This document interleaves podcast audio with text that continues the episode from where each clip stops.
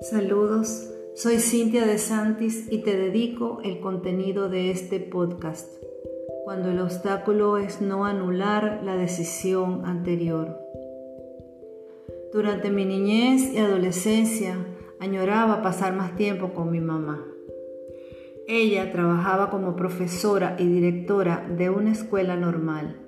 Las escuelas normales, ya desaparecidas en Venezuela, preparaban a los alumnos para ser maestros en educación primaria.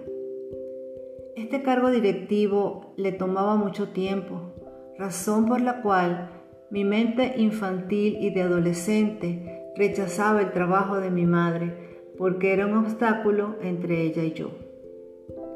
Este pensamiento me llevó a tomar la decisión de no querer trabajar empleada en el tiempo completo cuando fuese adulta.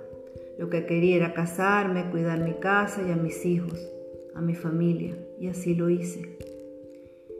Ya casados mis hijos y ellos viviendo en otros países, no tenía que dedicar tiempo a estar con ellos y tenía tiempo para una actividad creativa, productiva y agradable todo el tiempo que yo quisiese. Quería hacerlo, pero otra voz dentro de mí me decía, no lo hagas, Obedecí esa voz y seguí viviendo igual a cuando mis hijos estaban conmigo.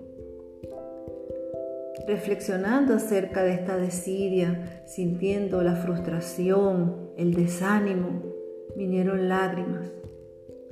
A la mente llegó mi yo niño frustrado y desanimado por no poder estar cerca de mi mamá. Me di cuenta de que la causa era el apego a esa decisión obsoleta de la niña para su yo adulto de no querer trabajar tiempo completo para así estar disponible para los hijos la mayor cantidad de tiempo. Pero vivir en el pasado nunca es necesario. La decisión anterior me había convertido en estatua de sal, mirando hacia atrás como la esposa de Lot, que por mirar hacia atrás fue convertida en estatua de sal. Yo estaba negándome la paz, paralizada, y todo por no haber cambiado la decisión.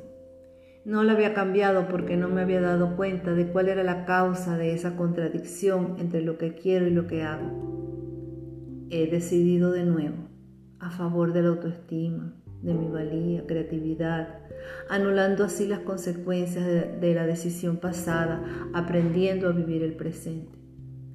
El cambio de percepción es un deshacer que elimina el efecto de una decisión atascada. En mi caso, porque había caducado la condición que la produjo.